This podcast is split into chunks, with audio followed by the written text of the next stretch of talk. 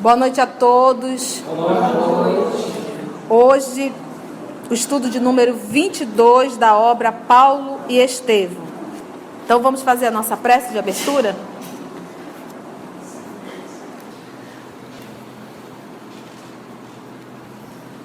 Amigo Jesus, obrigada por mais essa oportunidade de estarmos aqui reunidos, estudando esta obra maravilhosa solicitamos a inspiração, o amparo para esse estudo que vamos iniciar nesse momento e que todos possam nos acompanhar em harmonia.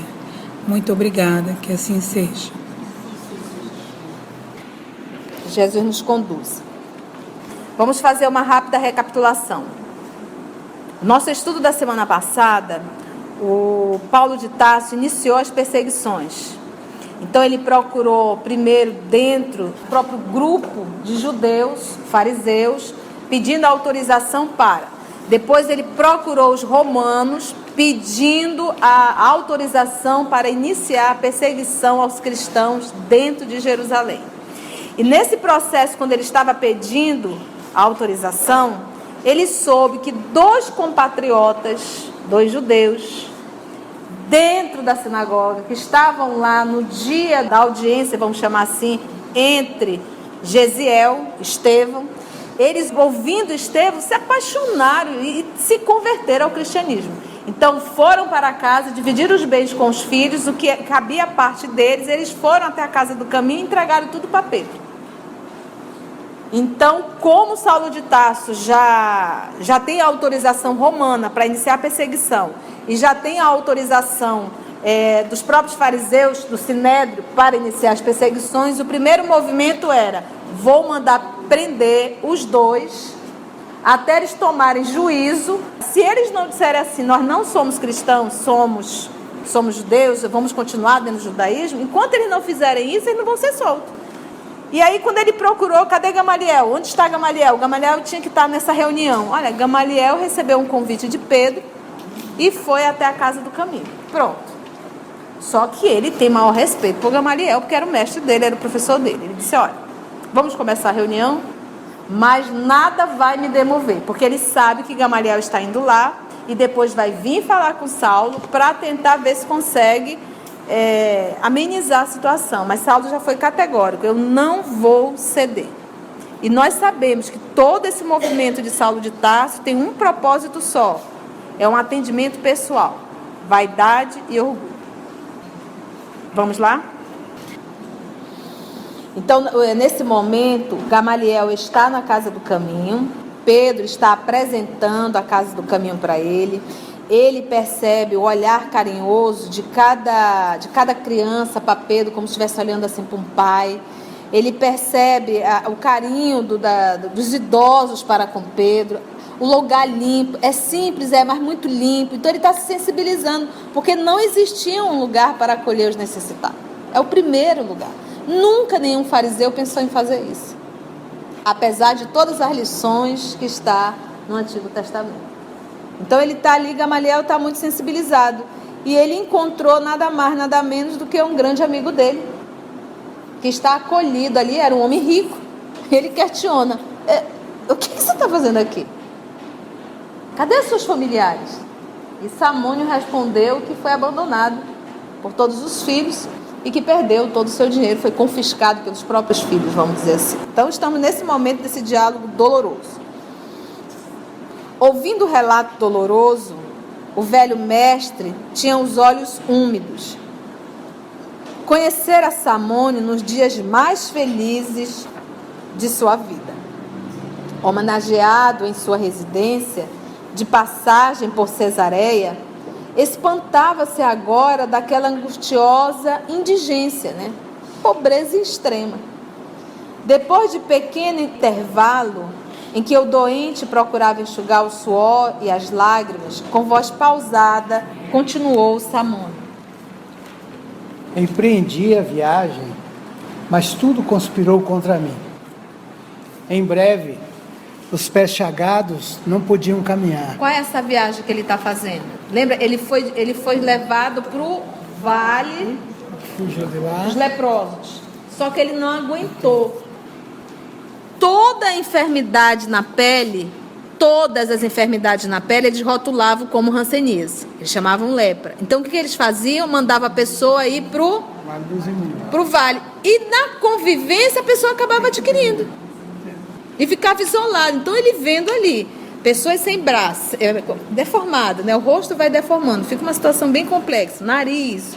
E ele se desesperou e fugiu. Nessa fuga, é isso aqui que ele está contando. Olha o que aconteceu. Em breve, os pés chagados não podiam caminhar. Arrastava-me como podia, cheio de cansaço e sede. Quando o carroceiro humilde, apiedado, me colheu e trouxe a esta casa, onde a dor encontra um consolo fraternal. Você imagina que há uns 30, 40 anos atrás, nós víamos os rancenianos nos sinais daqui de Manaus pedindo. Vocês lembram que eles colocavam um, pedaço de madeira, um paninho assim longe para você colocar? E as pessoas tinham pavor, todo mundo tinha horror. Olha o movimento desse rapaz que passou na carroça. Ele pegou, carregou, colocou dentro da carroça para levar para casa do caminho, colocando a vida dele também em risco. Mais um samaritano. Mais um samaritano. Gamaliel não sabia como externar sua surpresa. Tal a emoção que lhe vibrava no íntimo. Pedro, igualmente, estava sensibilizado acostumando-se à prática do bem, sem cogitar jamais dos antecedentes do socorrido. Via no caso uma confortadora revelação do amoroso poder do Cristo. O grande rabino, que é Gamaliel, estava espantado diante do que ali via e ouvia. Com a sinceridade que lhe era particular, não podia dissimular sua amizade agradecida ao pobre enfermo, mas, sem recursos para retirá-lo daquele pobre albergue, via-se na contingência, né, na possibilidade de estender seu reconhecimento a Simão Pedro e demais companheiros do ex-pescador de Cafarnaum. Só agora reconhecia que o judaísmo não havia pensado desse esposo de amor. Porque ele era um mestre. Ele foi um professor. E nunca, nunca discutiram isso. De arrumar um espaço para acolher os sofredores.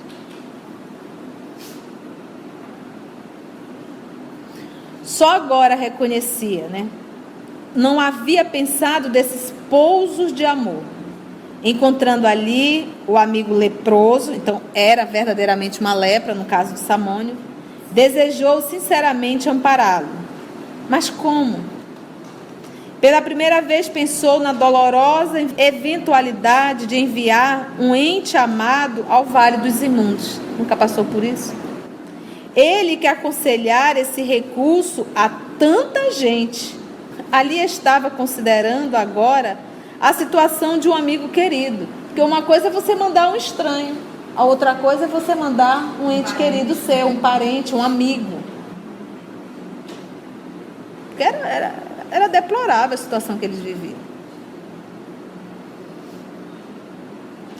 O episódio abalava-o profundamente, procurando evitar raciocínios filosóficos de modo a não cair em conclusões apressadas, falou com doçura Gamaliel. Sim, tens razão para agradecer o esforço dos seus benfeitores. E também a misericórdia do Cristo. Acentuou o doente com uma lágrima. Creio agora que o generoso profeta de Nazaré, com o testemunho de amor que nos trouxe, é o Messias prometido. Entendeu a revelação? Então, nesse momento, é um judeu, frequentava a sinagoga. Gamaliel se refere a Pedro e aos demais, e ele acrescenta, e também a misericórdia do Cristo. Creio agora que o generoso profeta de Nazaré, com o testemunho de amor que nos trouxe, é o Messias prometido. O grande doutor compreendeu o êxito da nova doutrina. Aquele Jesus desconhecido, ignorado da sociedade mais culta de Jerusalém, triunfava no coração dos infelizes pela contribuição de amor desinteressado que trouxera aos mais deserdados da sorte. Compreendeu ao mesmo tempo a discrição que se lhe impunha naquele meio humilde, atentas às suas responsabilidades na vida pública, precisando prosseguir na conversa por testemunhar o seu altruísmo e piedade, advertiu com um sorriso. Acredito que Jesus de Nazaré, de fato, foi um modelo de renúncia em prol de ideias que, até hoje, não pude perquirir ou compreender, mas daí a considerá-lo o próprio Messias. Mas daí a considerá-lo o próprio Messias, né? Até hoje, os nossos irmãos judeus acreditam que ele foi um profeta, mas não o Messias, que até hoje eles aguardam ainda. Essas palavras reticenciosas, né, reservadas, davam a compreender o escrúpulo, né, o cuidado do seu coração delicado entre a lei antiga e as novas revelações do Evangelho. Porque Gamaliel ele é muito, ele é muito diplomata. De certa forma, ele levou Jesus e disse: Olha, acredito que Jesus de Nazaré, de fato, foi um modelo de renúncia a prol de ideias que até hoje não pude investigar. Eu ainda não estudei Jesus ou até mesmo compreender. Mas daí é considerar o próprio Messias. Então, ele... Né? entre a lei antiga e as novas revelações do Evangelho. Simão Pedro assim o entendeu e, debalde, né, em vão, inutilmente, procurava um meio para desviar a palestra no outro rumo. O próprio Samônio, porém, como tutelado do mestre, foi em auxílio do apóstolo redarguindo, respondendo a Gamaliel com observações ponderadas e justas. Porque em nenhum momento o Pedro ele está impondo o cristianismo a Gamaliel. O que, que Pedro está fazendo? Apresentando o trabalho. Ele não entrou nessa discussão. Porque o espiritismo e o cristianismo não faz proselitismo. Não está preocupado com quantidade. A gente está preocupado com o ser humano. Então, nesse momento, o trabalho de Pedro era apresentar o trabalho que eles realizavam, o amor que eles realizavam. Ele não ia chegar e antes de entrar, vou te dizer uma coisa: Jesus Cristo é o Salvador, entendeu? Não, não é assim. Tra, traz primeiro para o coração, depois vamos ver. Olha lá. O próprio Samônio, porém, como tutelado do mestre, foi em auxílio do apóstolo, respondendo a Gamaliel com observações ponderadas e justas.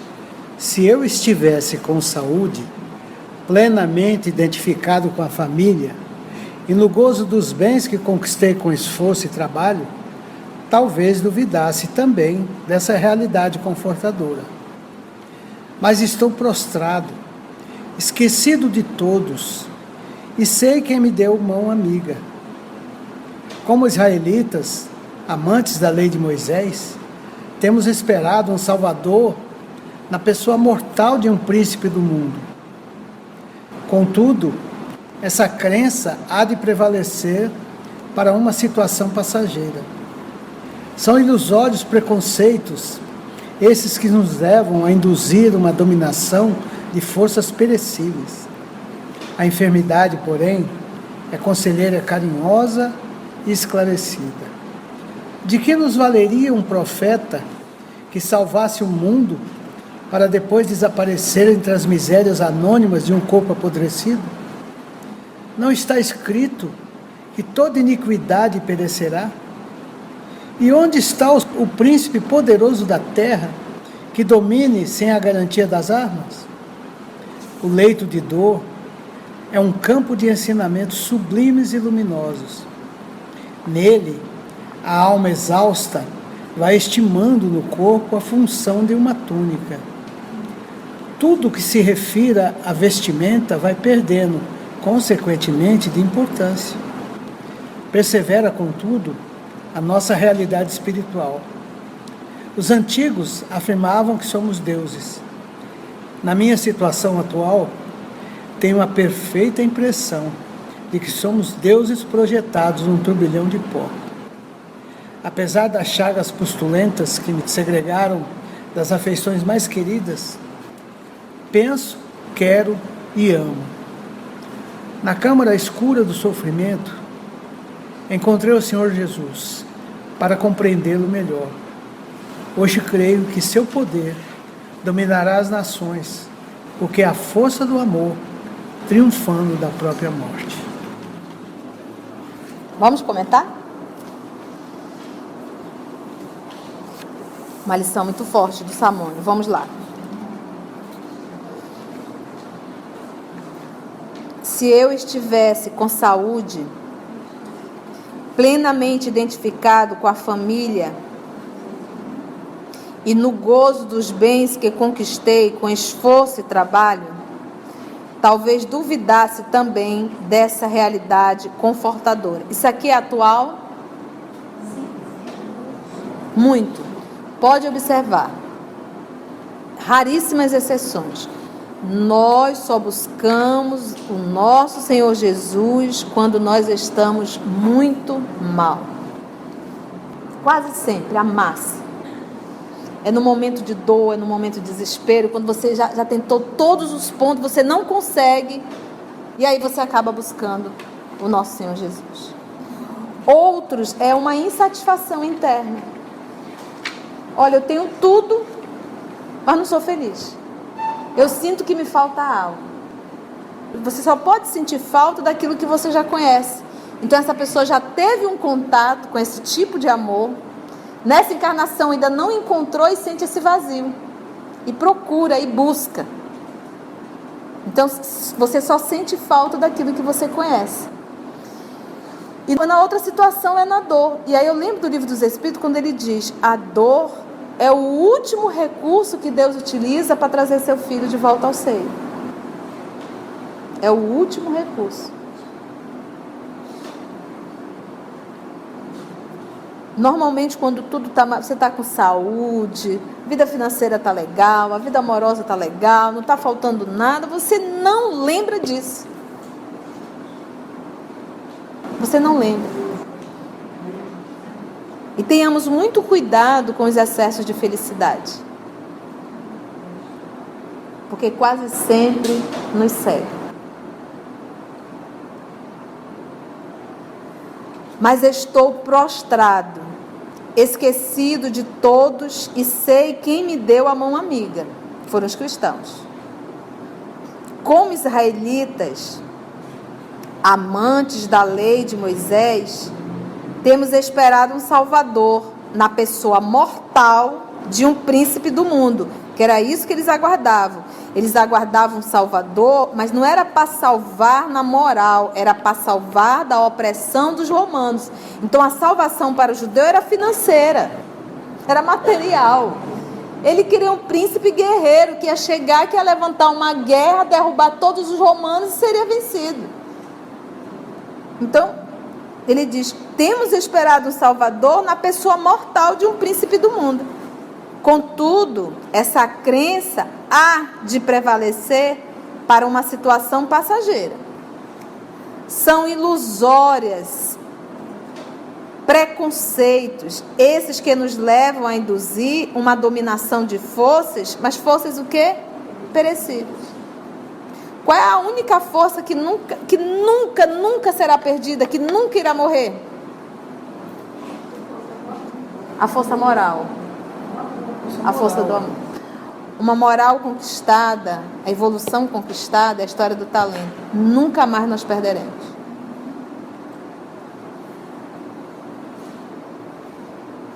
São ilusórios preconceitos esses que nos levam a induzir uma dominação de forças perecíveis. A enfermidade, porém, olha lá, é conselheira, carinhosa e esclarecida. A enfermidade de que nos valeria um profeta que salvasse o mundo para depois desaparecer entre as misérias anônimas de um corpo apodrecido?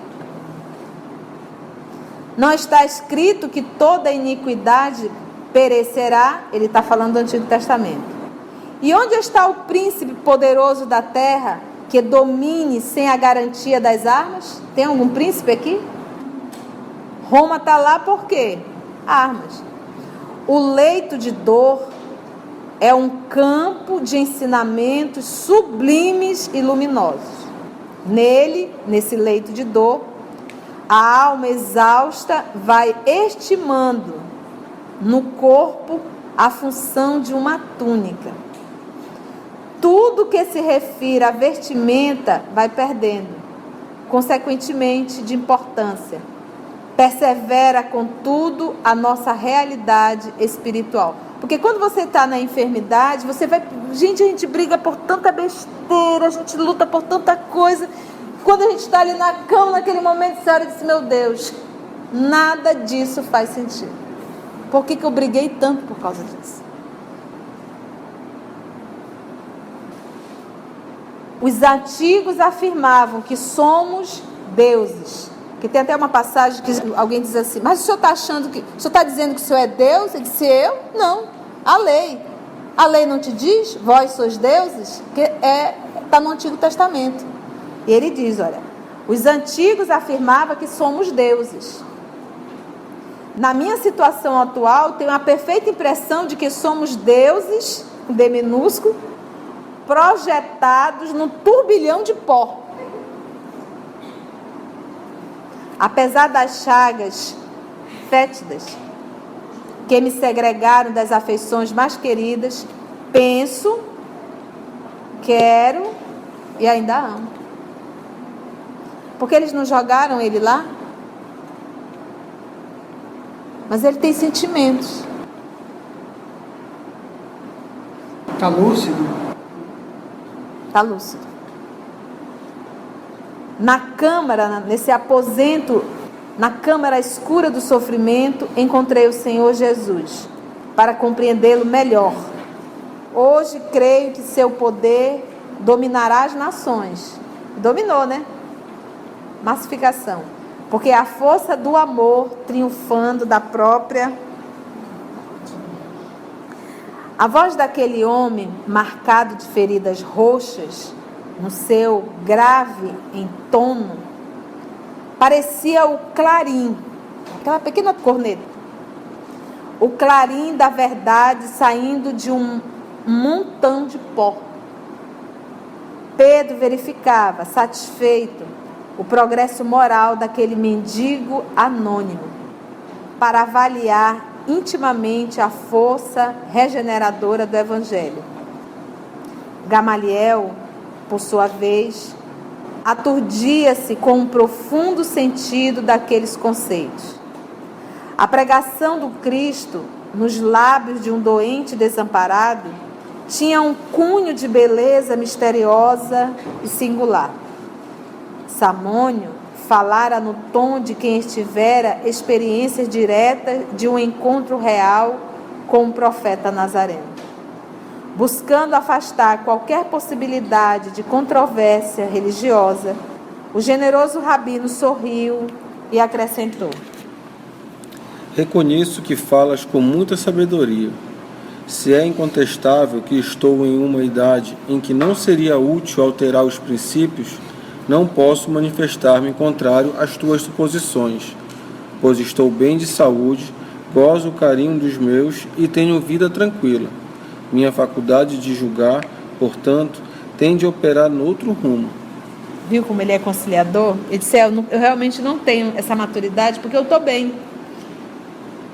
E tu tá na dor. De repente tu tem mais recursos para enxergar do que eu. E aí ele reconhece que é necessário a forma, a forma dele falar. Saulo de Tasso, Tasso aqui, tinha dado uma bofetada. É. Sim, é justo. Retrucou Samônio inspirado. Por enquanto, não estás precisando de um Salvador. Por enquanto. Eis porque o Cristo afirmava que viera para os doentes e para os aflitos. Gamaliel compreendeu o alcance dessas palavras que davam para meditar uma vida inteira. Sentiu os olhos úmidos. A observação de Samônio penetrara-lhe fundo o coração sensível de homem justo.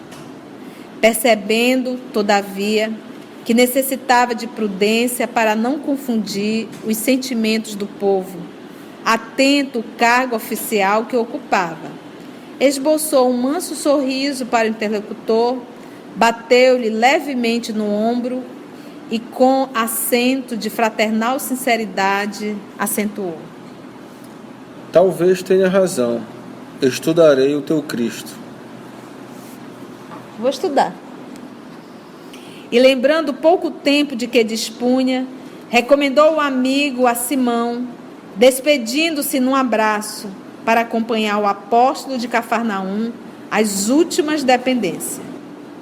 Antes de se retirar, o sábio rabino felicitou, né, parabenizou os companheiros de Jesus pela obra que realizavam na cidade e, compreendendo a delicadeza de sua missão num ambiente por vezes tão hostil, aconselhou a Pedro não esquecer, na igreja do caminho, todas as práticas exteriores do judaísmo.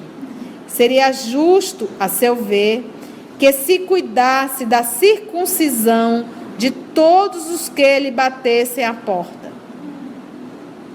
Que evitassem as comidas impuras, viandas aí é comidas, tá?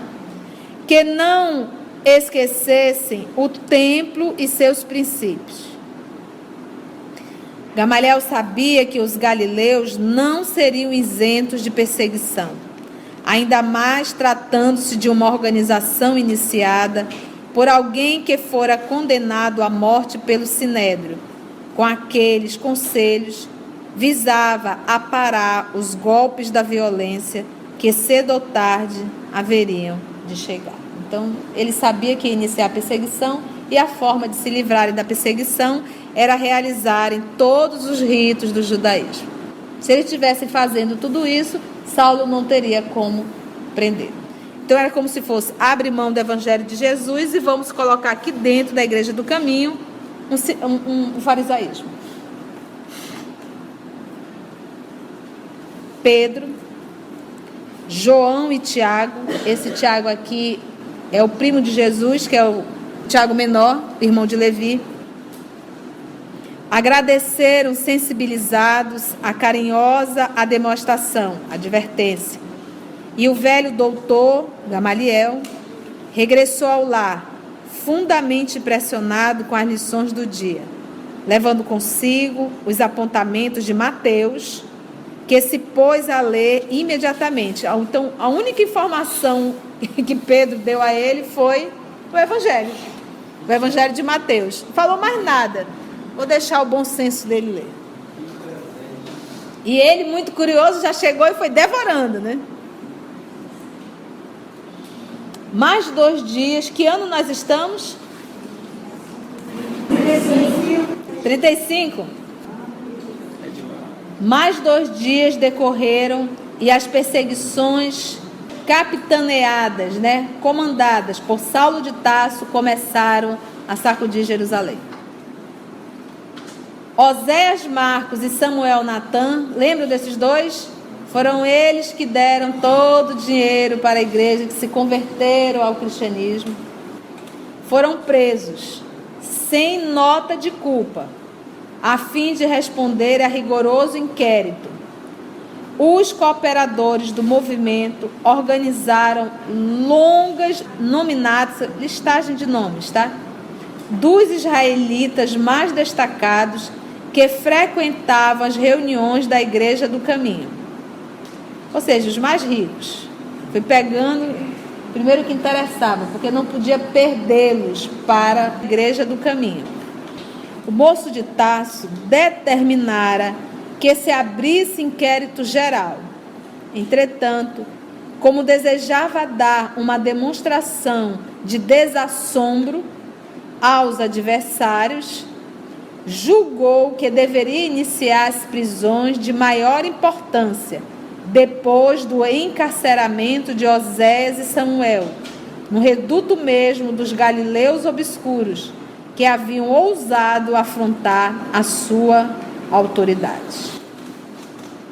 Foi pela manhã de um dia muito claro que o futuro rabino, cercado de alguns companheiros e soldados, então um dia muito claro subentende que é ou primavera ou verão. Então nós estamos aproximadamente aí meados do ano de 35. Foi pela manhã de um dia muito claro que o futuro rabino, cercado de alguns companheiros e soldados, bateu a porta da casa humilde fazendo grande barulho, alarde, né, dos fins de sua visita insidiosa. Simão Pedro, em pessoa, foi atendê-lo com grande serenidade nos olhos. Indisfaçável pavor estabeleceu-se entre os mais tímidos, porquanto dois jovens que acompanhavam o apóstolo se incumbiram de correr ao interior e espalhar a notícia. És tu Simão Pedro, antigo pescador de Cafarnaum? Perguntou Saulo com certa grosseria, atrevimento. Eu mesmo. Estás preso. Disse o chefe da expedição num gesto de triunfo e mandando que dois dos companheiros se adiantassem, ordenou fosse o apóstolo algemado incontinente. Pedro não opôs a mínima resistência.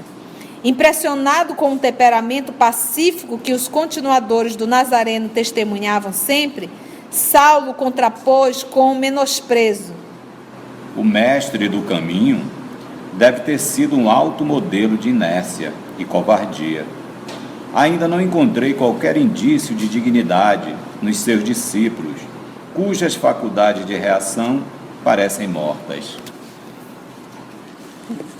Porque Estevão, quieto estava, quieto ficou. Ele manda prender Pedro, nem pergunta por quê.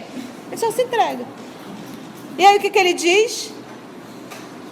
Olha, esse mestre do caminho deve ter sido um alto modelo de inércia e covardia, porque a leitura deles era de covardia.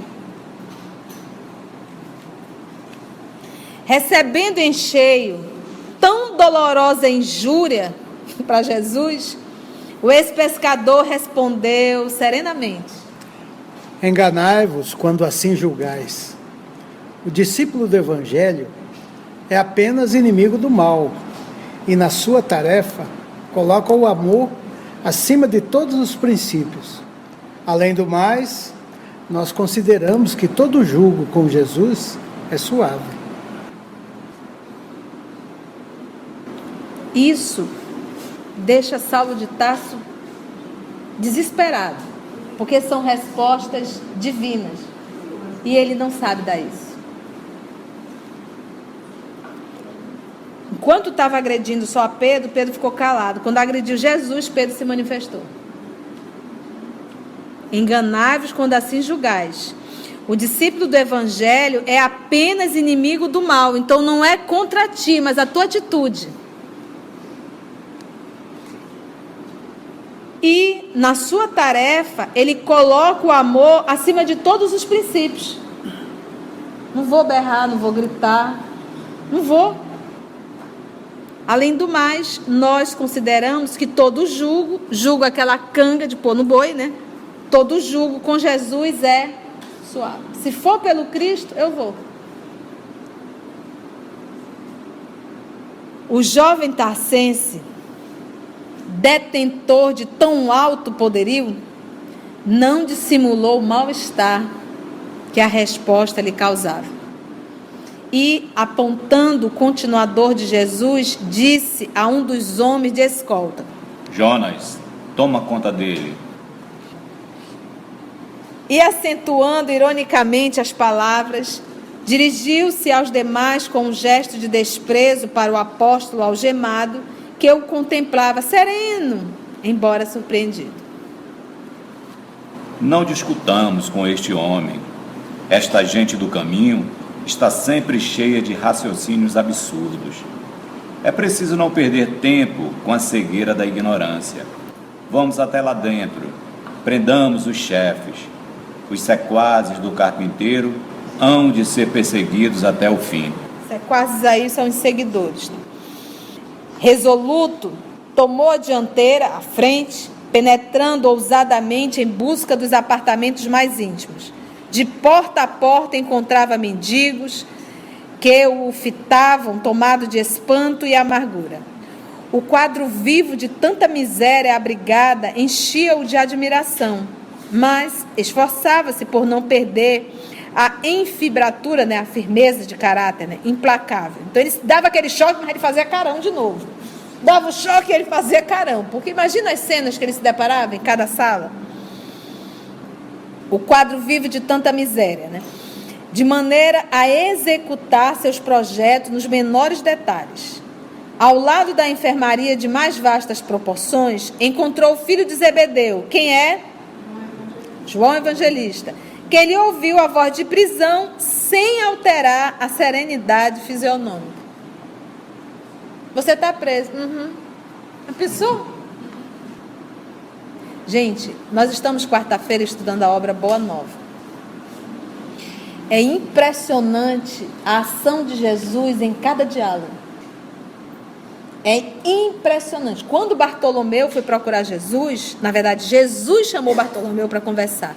Porque Bartolomeu era muito triste. O aspecto de Bartolomeu era de muita tristeza. E Jesus passou uma madrugada fazendo diálogo fraterno com Bartolomeu. Quando Bartolomeu terminou o diálogo, ele era outra pessoa. Quando ele foi para a casa dele, madrugada dentro, os irmãos dele já estavam aguardando na porta, chamando-o de vagabundo. Olha a recepção boa. E ele olhou, tranquilo estava, tranquilo ficou. Ele disse: Eu, eu conheço Jesus, ele não.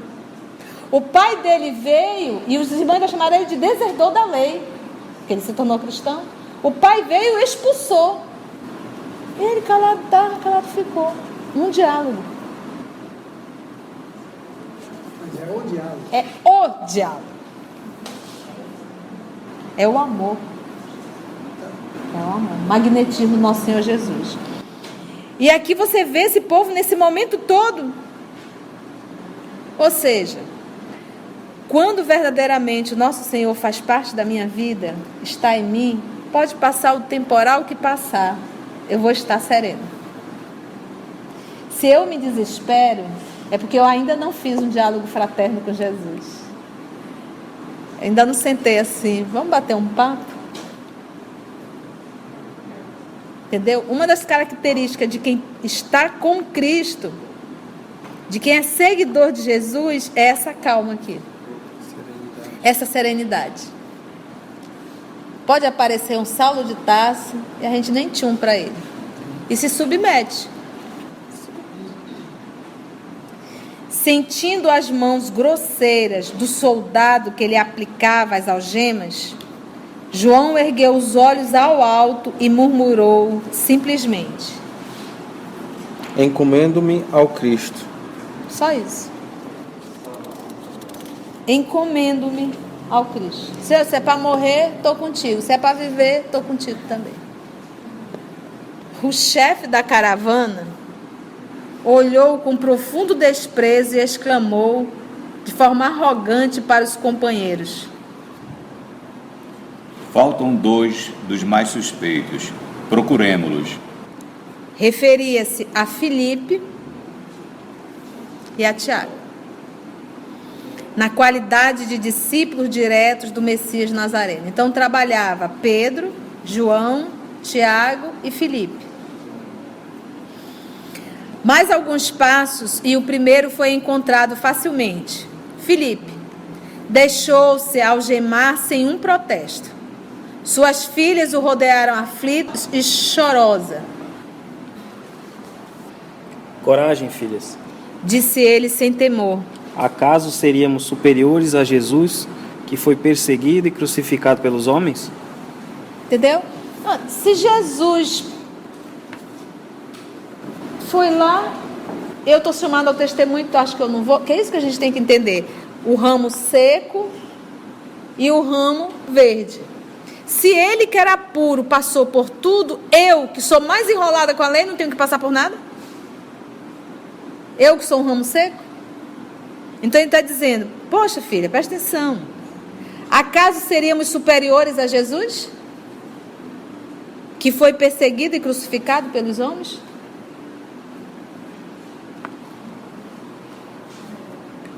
Ouves, Clemente? Perguntou Saulo, irritado, a um dos amigos mais cotados. Não se percebe outra coisa a não ser referências ao estranho nazareno. O primeiro falou em julgo do Cristo. O, o segundo encomendou-se ao Cristo. Este alude à superioridade do Cristo. Aonde iremos? Tá vendo que ele gravou tudinho? Nem nós tínhamos gravado. Ele está atento às respostas. Disse, olha, Pedro colocou o quê? Falou do jugo. O segundo agora já encomenda-se ao Cristo. Ele está atento. Aonde vamos chegar, né? Após desabafar a cólera. A cólera. Porque o que ele mais quer é que alguém caia a seus pés e diga, por favor, não faça isso, não me prenda, olha as crianças. E ninguém se humilha aos pés dele. Apenas se entrega. Então ele fica com mais raiva ainda. Ainda põe o Cristo acima de tudo. Após desabafar a cólera em termos ásperos, rematava com repetição constante. Estribilho é uma repetição constante. Havemos de ir até o fim. Havemos de ir até o fim. Vamos até o fim. Segura os três prisioneiros, faltava o filho de Alfeu, Tiago Menor. Alguém se lembrou de procurá-lo no tosco biombo, né, quartinho, que ocupava. Com efeito, lá o acharam, olha o que, que ele estava fazendo, ajoelhado, tendo diante dos olhos um rolo de pergaminhos, em que se encontrava a lei de Moisés Via-se-lhe a palidez mármora no rosto, ou seja, ele estava pálido, pálido, pálido, pálido. Se fosse uma conceição, colocaria amarelão, né? Ele amarelou, né? Quando Saulo se aproximou Risto, porque o que que Gamaliel falou? Não esqueçam de ler a Torá, cumprir os preceitos, fazer a circuncisão, que assim vocês estarão bem. Quando ele soube do burburinho que Saulo estava lá, ele correu para o quarto, pegou o pergaminho, as leis de Moisés e fazendo como se devia fazer, lendo de joelho. Pronto, era tudo que Paulo queria. Esse daí eu não vou poder prender. Por quê? Porque pela atitude dele, ele está mostrando que está seguindo as leis. Esse é o Tiago. Esse Tiago aqui se uniu com João Evangelista e o outro Tiago, estava fazendo um motim entre os doze, dizendo que os velhos não podiam ajudar, não. O trabalho era para os novos. Né? Foi o estudo dessa semana, velhos e moços. Olha aqui ele. Que é isso? Há aqui alguém que cuide da lei? o irmão de Levi, que é o Mateus, né? levantou os olhos transbordantes de sincero receio e explicou, humilde: Senhor, jamais esqueci a lei de nossos pais. Meus avós ensinaram-me a receber de joelhos as luzes dos profetas santos. Hum. A atitude de Tiago não traduzia fingimento, consagrando o máximo respeito ao libertador de Israel sempre ouvira dizer que seus livros sagrados estavam tocados de virtude santa. Na expectativa do cárcere, atemorizara-se com o perigo ali próximo. Não pudera compreender maiormente, né, principalmente, sobretudo, como outros companheiros, olha só, o sentido divino e oculto das lições do Evangelho. Então, o Tiago ficou com o pé num lado e o pé no outro. Ele não conseguiu ficar de um lado só, ficou em cima do muro. Ele não conseguia compreender.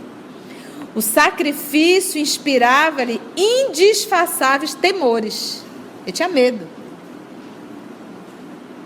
Afinal, o Emmanuel é muito bom. Ele diz: olha, ele não está fingindo, não. Ele realmente gostava. Mas aqui ele foi de uma forma muito e diz assim: o sacrifício inspirava-lhe indisfaçável temor. Amarelou mesmo. E tinha medo da morte. Afinal, pensava ele na compreensão parcial do Cristo. Olha como ele pensava. Quem ficaria para superentender, né, supervisionar as obras começadas? Alguém tem que ficar vivo se todo mundo morrer. Essa foi uma justificativa que ele arrumou para ele não ir de encontro com a própria realidade íntima e reconhecer que em verdade ele estava com medo. Afinal, pensava ele na compreensão parcial do Cristo. Quem ficaria para supervisionar as obras começadas? O Mestre expirara na cruz e, naquele instante, os apóstolos de Jerusalém estavam presos. Precisava defender-se com os meios possíveis ao seu alcance.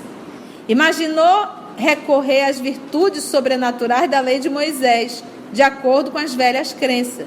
Genuflexo, né, ajoelhado, esperava os verdugos que se aproximavam. Em face da atitude imprevista de Tiago, Saulo de Tarso estava meio que estupefado, confuso. E agora, como é que eu vou prender se está de joelho?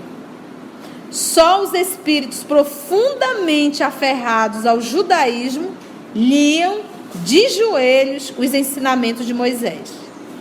Em sã consciência, não poderia ordenar a prisão daquele homem. O argumento que justificava sua tarefa perante as autoridades políticas e religiosas de Jerusalém era o combate aos inimigos das tradições. Mas não sois amigo do carpinteiro? Com invejável presença de espírito, o interpelado respondeu: Não me consta que a lei nos impeça de ter amigos. Olha. Ah, eu sou só amigo, a lei não impede disso. Saulo perturbou-se, mas prosseguiu. Mas que escolheis, a lei ou o evangelho? Qual dos dois aceitais em primeiro lugar? Aí, pressionou agora na parede. A lei é a primeira revelação divina. Disse Tiago com inteligência. Ele nem negou o Cristo, mas também não falou do Cristo. A lei é a primeira revelação divina, pronto. Ante a resposta que o desconcertava, de alguma sorte, o moço de Tasso refletiu um momento e acrescentou, dirigindo-se aos circunstantes, aqueles que estavam ali. Está bem, este homem fica em paz. Imagina que ele fez. O filho de Alfeu intimamente satisfeito com o resultado de sua iniciativa, acreditava agora que a lei de Moisés estava tocada de graças vivas e permanentes. A lei me salvou. Que é essa atitude que nós ainda temos hoje. O que, que nós achamos? Que quando Deus atende todos os meus pedidos é porque Ele está ao meu lado. Nós ainda não conseguimos entender que o não de Deus é um ato de amor. Ah, se eu for curada da minha enfermidade, olha, Deus está comigo. Se eu não for curada, Deus não está comigo. E sem entender que o melhor para muitos é a enfermidade.